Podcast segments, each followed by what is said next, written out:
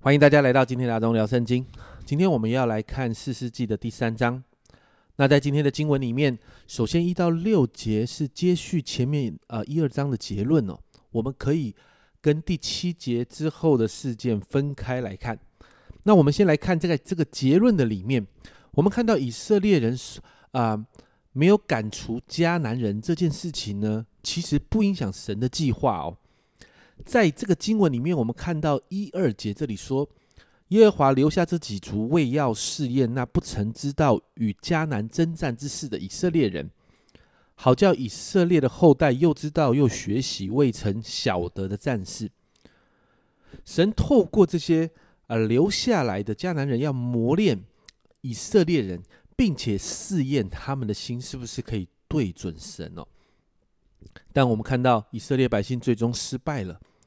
在第五到第六节这里看到，以色列人竟住在迦南人、赫人、亚摩利人、比利洗人、西魏人、耶布斯人中间。你看这个经文前面，呃，有一个特别强调的字，叫做“竟”啊，竟然住在他们中间了。然后很夸张的是，娶他们的女儿为妻，将自己的女儿嫁给他们的儿子，并侍奉他们的神。你知道神一直告诉以色列百姓说，不可以跟他们有任何嫁娶的行为，因为当你嫁娶的时候，就很容易受到影响。果然，你看到当他们嫁娶的时候，就开始侍奉他们的神。所以在这里，到了三章六节结束，就做了一个这样的结论。接着从三章七节开始，就在这个结论的里头。我们就看到整个四世纪就开始陷入一个大混乱里头，就进到昨天我所谈到的那个循环：以色列百姓犯罪，然后他们在痛苦的当中呼求神，呼求神之后，神就兴起士师来拯救，拯救过后会有一段时间太平，而在那个时候以色列又会犯罪，然后就一直在这个循环里面。所以，我们从第七节来开始看，第七节开始就进到每一个士师的事件里。首先，七到十一节，我们看到的是四师二陀涅。经文提到的背景是在第七节，以色列人行耶和华眼中看为恶的事，忘记耶和华他们的神，去侍奉朱巴利和亚瑟拉。所以这是背景，以色列去侍以色列百姓去侍奉别神了。所以神把他们交在米索波大米啊，米索波大米王古古山利萨田哦，这蛮难念的名字。交在这个王的手中，然后以色列就服侍了这个古山利萨田八年。其实这八年非常不好过。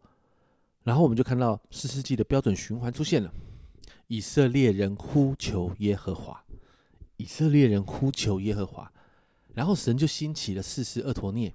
厄陀涅是谁呢？厄陀涅是属灵的伟人加勒的女婿。那神兴起四世的时候，神的灵都会降在四世身上。透过士师的手拯救百姓，所以在厄陀涅的带领之下，以色列百姓得胜，然后整个国中太平了四十年。然后到了十二节，你又看到又出现了以色列人又行耶和华眼中看的事。你看到又行以色列人再做一次做什么？不是做好事，是做耶和华眼中看为恶的事。所以神就让摩押王伊基伦兴啊强盛，就攻击以色列人。我们又看到四世纪的标准循环，于是有十八年哦，这个比较长了，有十八年的时间，百姓因为摩押王伊基伦受苦，所以到了十五节啊，又出现了这一个词：以色列人呼求耶和华的时候。那这个时候，你就看到神就兴起了另外一个事师，叫便雅悯人基拉的儿子以户。那这个以户呢，就用计谋哈，暗杀了摩押王。伊基文，你看那个经文里面非常有趣。摩押王太胖了，他个刀刺下去之后，竟然那个刀就卡在肥肉里面了。每一次啊，身为胖子的人看到这一个经文的时候，都很大大的被感动啊！不要太胖了。那你看到很有趣的是，在这个过程里面带领百姓得胜之后，这一次国中太平了八十年了，国中太平了八十年。那最后一节啊，在三章最后一节，这里说到以户之后，有亚拿的儿子三家，他用赶牛的棍子，我不知道赶牛棍子有多大，但是他说用赶牛的棍子打死六百非利士人，也救了以色列人。